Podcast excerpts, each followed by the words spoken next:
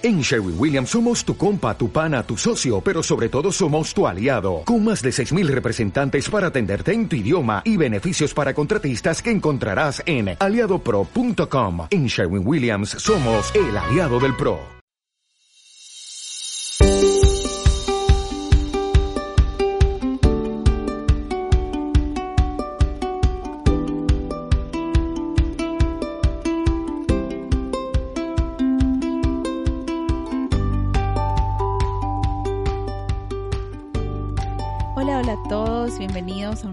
Episodio de Cuñaba.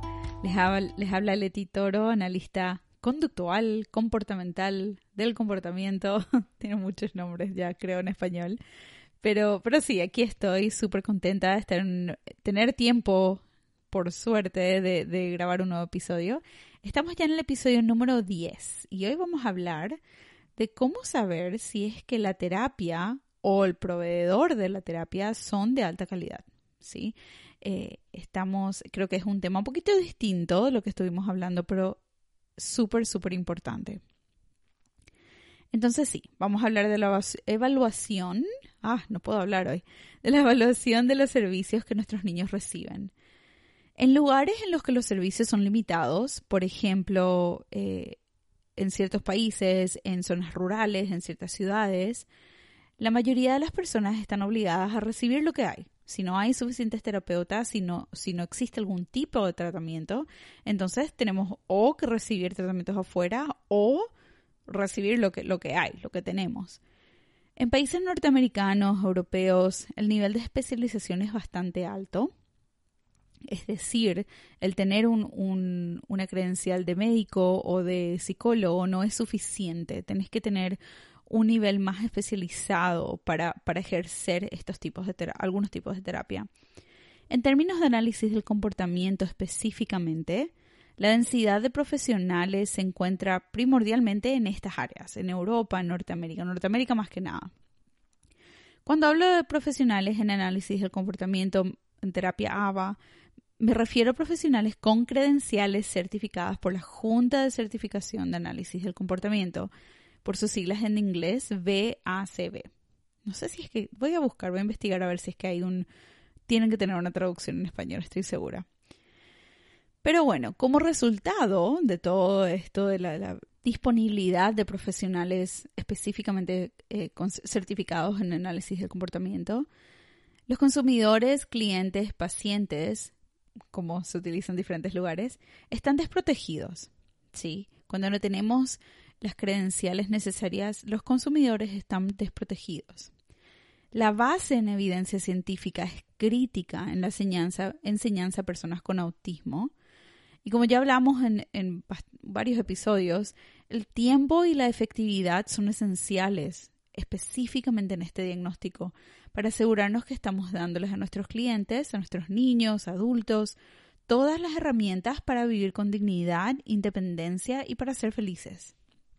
Sí, tenemos que asegurarnos que realmente tenemos todas las características para darles a nuestros clientes lo mejor. El, el, Child Mind Institute en Estados Unidos sacó un buen resumen con respecto a este tema y quiero utilizarlo como base. Me quiero referir a él para este episodio. Quiero asegurarme de darle, darle crédito a los autores.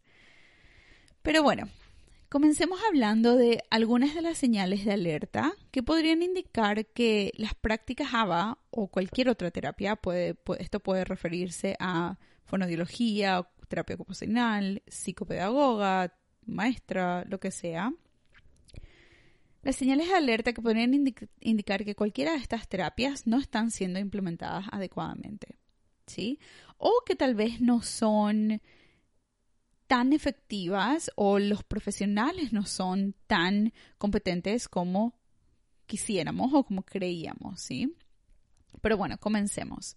Una de las señales de alerta serían que el programa no es un programa que se ha demostrado en estudios que sea, que sea eficaz, ¿sí? No, no, su efectividad no han sido demostrados en estudios científicos.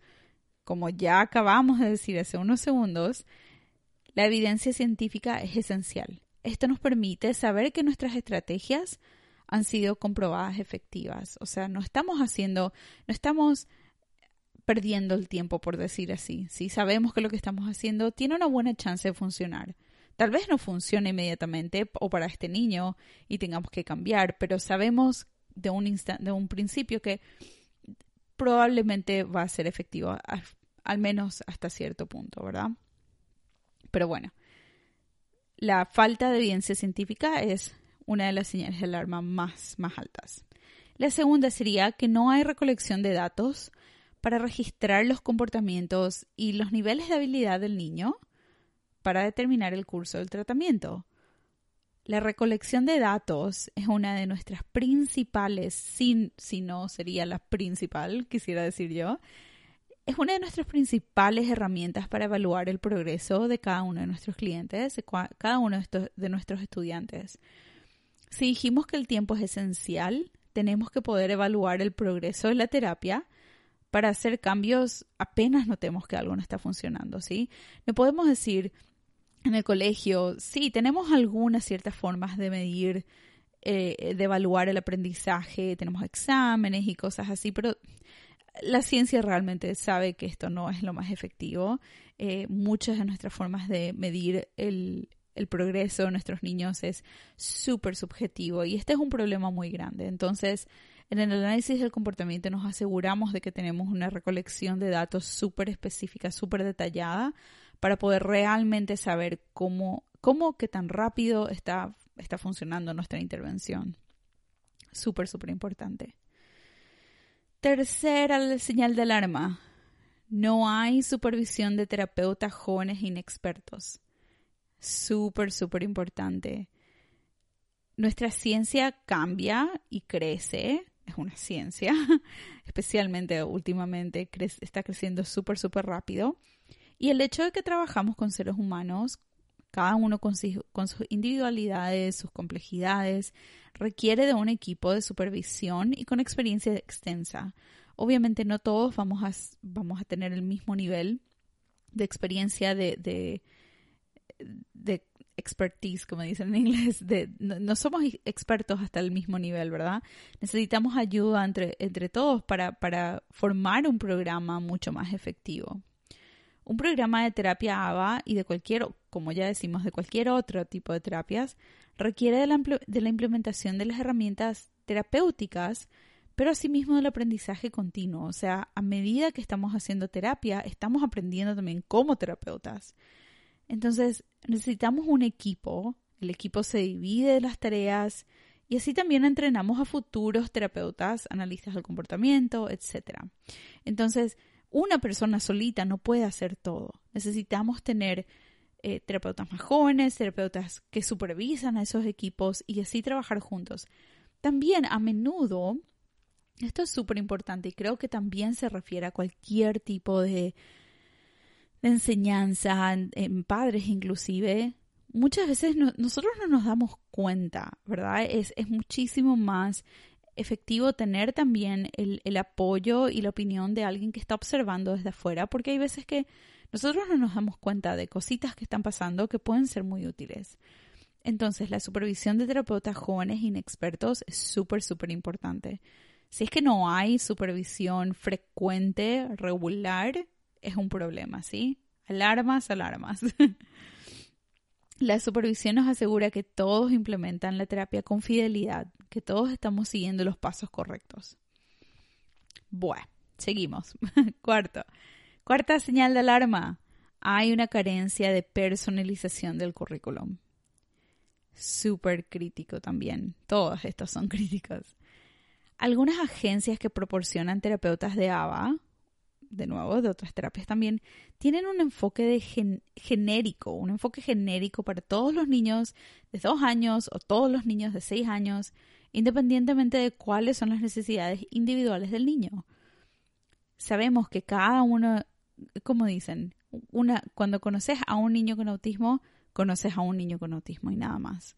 Cada persona es única y tiene una, una historia de aprendizaje súper, súper única la vida de cada uno de nuestros niños es, tiene individualidades importantes de considerar y todas estas y sus metas también son completamente individuales, entonces no podemos tener un, un, programa genérico que aplicarles a todos. Tenemos que tener un buen análisis de lo que esa persona está necesitando aprender y de lo que ya saben. importantísimo, personalización.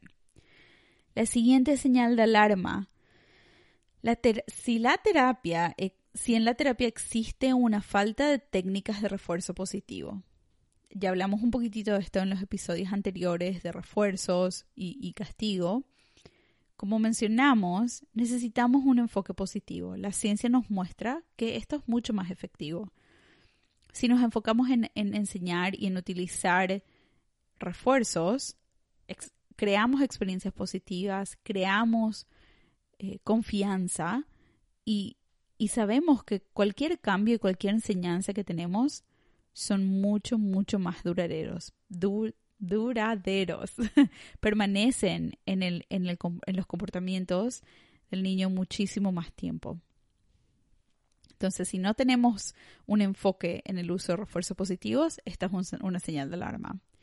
Y al mismo tiempo, tenemos el siguiente punto, que, o sea, van, van de la mano, ¿verdad? Si se usa, si la terapia de tu niño o niña usa castigos o refuerzos negativos de forma innecesaria o sin prestar atención a riesgos y efectos secundarios, suena la alarma. ¿sí? El, el, foquito se nos tiene que prender y tenemos que preguntar. Tenemos que preguntar, tenemos que indagar, tenemos que entender el por qué. De nuevo, como ya dije en el episodio del castigo, no voy a decir que nunca, nunca va a ser necesario utilizarlos. Castigo, refuerzos negativos. A veces necesitamos, a veces estamos lidiando con comportamientos muy, muy serios, muy, muy peligrosos que realmente, eh, realmente ponen en riesgo a nuestros clientes, pero tenemos que, tenemos que entender el por qué estamos haciendo lo que estamos haciendo. Muchas veces utilizamos castigo o refuerzos negativos de forma innecesaria. Si teníamos otras herramientas disponibles y no las utilizamos, o utilizamos castigos o refuerzos negativos sin tener en cuenta los efectos secundarios y los riesgos. Entonces, estamos poniéndoles a nuestros clientes en, riesgo, ¿verdad? Pero bueno, o sea que la falta de usos eh, de refuerzos positivos y el, el uso del castigo y refuerzo negativo sin necesidad son señales de alarma súper, súper altas también. Y por último, tenemos la nota de que hay mucho, si es que en tu programa hay mucho enfoque en deshacerse de los comportamientos considerados problemáticos y poco, en el, poco enfoque en el desarrollo de nuevas habilidades y comportamientos, esto también da señal de alarma, ¿sí? Y si es que, si es que escuchamos esa frase y decimos, mm, no entiendo la diferencia, claro, al, al disminuir comportamientos innecesarios o al enseñar buenos comportamientos, automáticamente disminuimos comportamientos innecesarios, por lo general. Bueno, tal vez no tan automáticamente, pero sí, ¿verdad? Es súper necesario. Sabemos que para disminuir comportamientos inapropiados o no deseados, sabemos que todo el proceso es mucho, mucho, mucho más efectivo si es que estamos enseñando la opción, si es que estamos enseñando habilidades al mismo tiempo. Si es que solamente nos estamos enfocando en reducir comportamientos y nada más, ese es un problema. Y hay gente que lo hace. Así que eh, presten atención. Si es que tu terapeuta no está enfocándose en enseñar habilidades para apoyar esa reducción de comportamientos inapropiados, pregunten, ¿sí?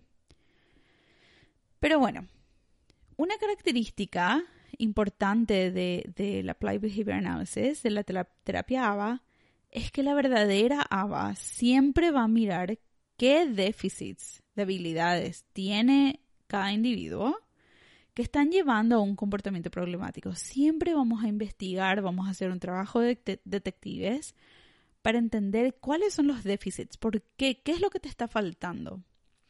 ¿Por qué la conducta problemática no ocurre en un vacío? Sabemos eso una conducta problemática ocurre en un ambiente que lo está apoyando y tenemos que, sabemos cómo cambiar eso. Hay una razón por la que el niño está haciendo lo que está haciendo. Dijimos eso ya varias veces. Por ejemplo, un niño que no es capaz de verbalizar sus deseos puede frustrarse y autolesionarse o tener un berrinche. ¿sí? Tenemos que prestar atención en eso y este tiene que ser el enfoque del análisis, de la terapia. Pero bueno, esos fueron nuestros puntos principales. Quiero mencionar unas dos o tres cositas más eh, que adicionalmente son cosas que queremos ver en nuestras, en nuestras terapias, en nuestros terapeutas, ¿sí? O sea, hablamos de cosas que no, que no están bien o que no están en regla, pero ¿qué es lo que también queremos ver? Queremos ver colaboración con padres y con otros profesionales. Importantísimo, tenemos que colaborar, tenemos que incluir a los padres en la terapia si es posible que ellos también aprendan a hacer muchas de las cosas, principalmente con padres. Los padres son expertos en sus hijos, sí, tenemos que reconocer eso. Tenemos que encontrar el balance entre guiarles y proveerles con información, o sea, tenemos nosotros mucho que enseñarles, pero tenemos que escucharles e implementar también sus metas, sus ideas, sus observaciones. Así como nosotros podemos enseñar a padres, ellos nos pueden enseñar a nosotros, especialmente acerca de sus propios hijos, ¿verdad? Que son, es súper útil. Entonces, si tu terapeuta no está colaborando contigo, si es que no te está incluyendo en todas las decisiones, si no te está mandando eh, notas de, qué es lo que está pasando cada día, si es que no te está enseñando cómo hacer todo eso, alarma alarma roja, ¿sí? Necesita, eh, necesitan, los padres necesitan saber lo que estamos haciendo, porque al final del día, si es que los comportamientos no ocurren, se, se quedan encerrados en la sala de terapia y no salen y no ocurren en los ambientes naturales, de nada sirve, de nada sirve. Bueno, queremos colaboración con los padres. Queremos también que nuestros hijos se estén divirtiendo. Creo que esto tiene que ser el número uno, como siempre. Nuestros hijos se tienen que estar divirtiendo. La terapia debería ser mayormente una experiencia positiva. Es cierto que a menudo ayudamos a nuestros hijos, ayudamos y enseñamos a nuestros niños a hacer cosas que son difíciles para ellos. Les empujamos un poquitito fuera de su zona de confort, pero nuestros niños tienen que sentirse apoyados y animados en todo momento inclusive cuando estamos haciendo algo que no les gusta o algo que es difícil para ellos, nosotros tenemos que hacer dar todo de nosotros para que ellos se estén sintiendo apoyados y seguros, inclusive en esos momentos difíciles. No debería de haber miedo, un miedo innecesario, una incertidumbre, no, no, deberíamos de, a un, no deberíamos estar creando soldados, ¿sí? Los niños tienen que divertirse, el aprender tiene que ser una, una, experiencia positiva. Y esto es algo que realmente, o sea, obviamente siempre supimos, pero ahora estamos escuchando muchas las voces de personas con autismo que pasaron por diferentes tipos de terapias hace años y años y años y nos pueden contar su experiencia y estamos aprendiendo las cosas que no hicimos bien y, y las cosas que podemos cambiar y creo que esta es una de las principales. Queremos asegurarnos de que creamos un ambiente seguro y positivo para todos nuestros niños. Que los niños se diviertan. Si tus hijos no se están, no están pasando bien, tal vez divirtiendo es un poco fuerte, pero si es que tus niños no están teniendo experiencias positivas y no están pasando bien, y pasan semanas y semanas y semanas y todavía no quieren ir a terapia, es un problema. bueno, creo que esto es el último, ¿sí? queremos que la terapia incluya evaluaciones formales regularmente, ¿sí? A través del, tiempo, a través de la terapia, del, tiempo de terapia, deben haber evaluaciones formales y deben ser conducidas regularmente. Y todos los resultados de las evaluaciones tienen que ser comunicadas a los padres, ¿sí? idealmente o generalmente utilizamos o completamos evaluaciones al comienzo de la terapia para identificar puntos de partida y después continuamos repitiéndolas cada tres meses, cada seis meses o dependiendo de cada agencia, de cada, de cada niño, de cada familia. Tenemos que evaluar y encontrar formas de observar y comunicar el progreso, el progreso de cada uno. como ya dije, tenemos que comunicar a los padres, tenemos que discutir si el progreso es bueno, si, si es, no es lo que queríamos, todo esto tiene que ser comunicado, ¿sí? Pero bueno, queremos, quiero resumir todo lo que dijimos para, para darles una idea final, ¿sí? Ponerlo todo junto, ¿sí? Como dijimos arriba, queremos que las terapias sean basadas en evidencia científica, ¿sí? Evidencia científica de calidad. Ojo con estudios falsos o estudios que tengan biases, no sé cómo se dice eso en español, pero que tengan tendencias, no queremos que tengan tendencias irracionales, ¿sí? Hay mucha, mucha, entre comillas, evidencia científica que realmente son muy, muy, de muy, muy, muy baja calidad. Y eso, eso es algo que tenemos que, tenemos que, a lo que tenemos que prestar atención. Queremos que las terapias sean basadas en evidencia científica buena, de calidad.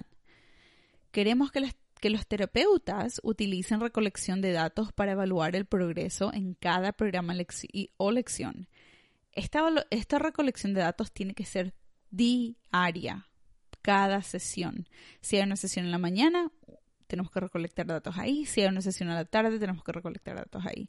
No queremos datos semanales, mensuales. Cada sesión tiene que tener una, una, una cantidad enorme de datos, realmente.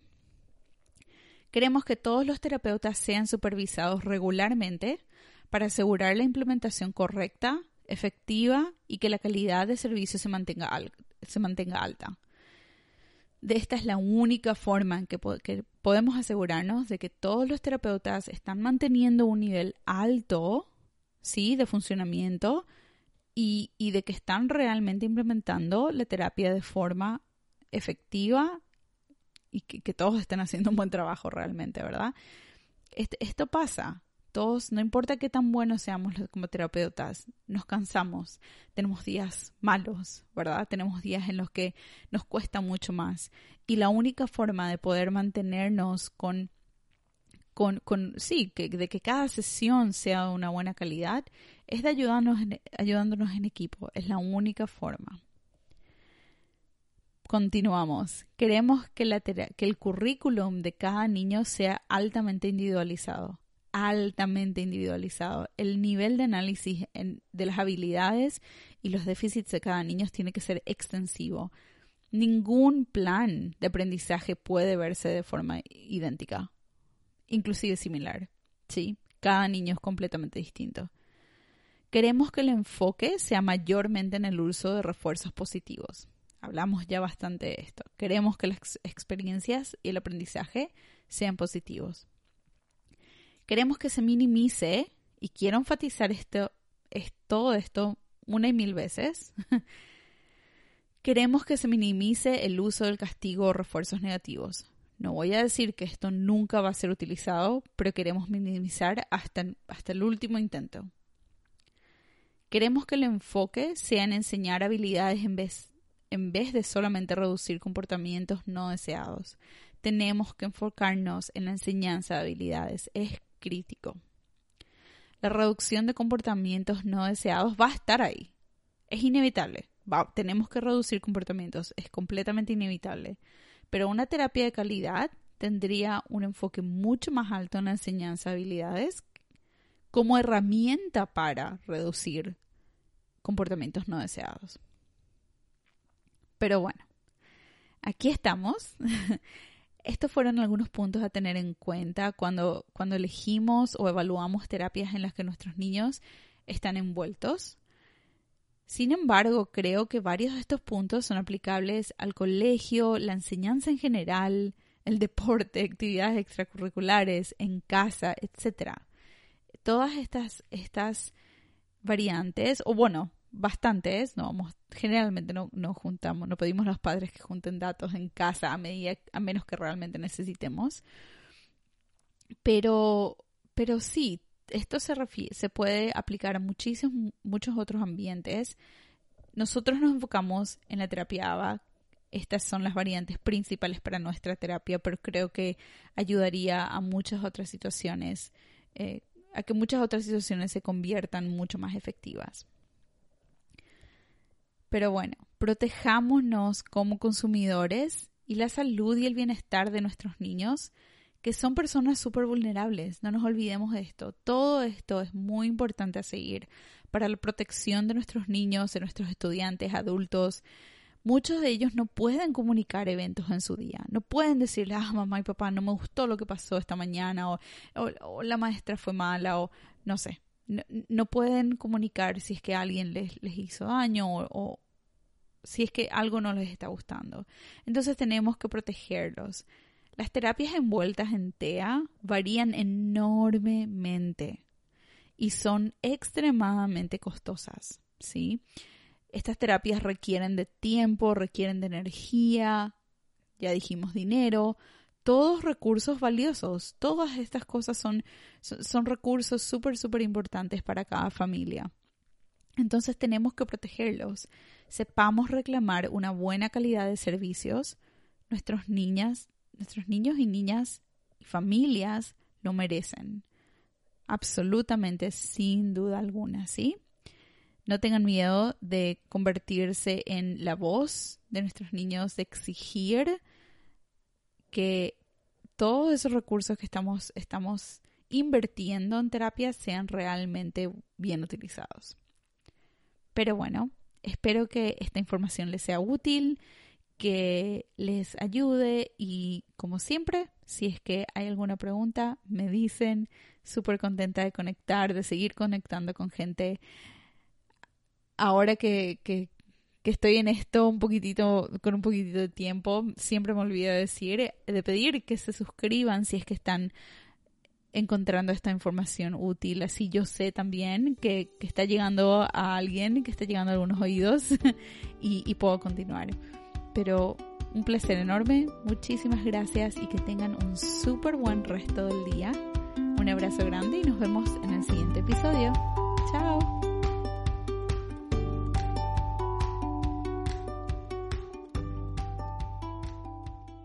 Como nuevo cliente de Western Union, puedes disfrutar de una tarifa de envío de 0 dólares en tu primera transferencia internacional de dinero en línea. Envía dinero a los tuyos en casa de manera rápida, fácil y conveniente. Visita westernunion.com o descarga nuestra app hoy mismo y tu primera tarifa de envío corre por nuestra cuenta. Aplican ganancias por cambio de moneda. No disponible para tarjetas de crédito y envíos a Cuba. Servicios proporcionados por Western Union Financial Services Inc. NMLS 906983 o Western Union International Services LLS NMLS 9069 85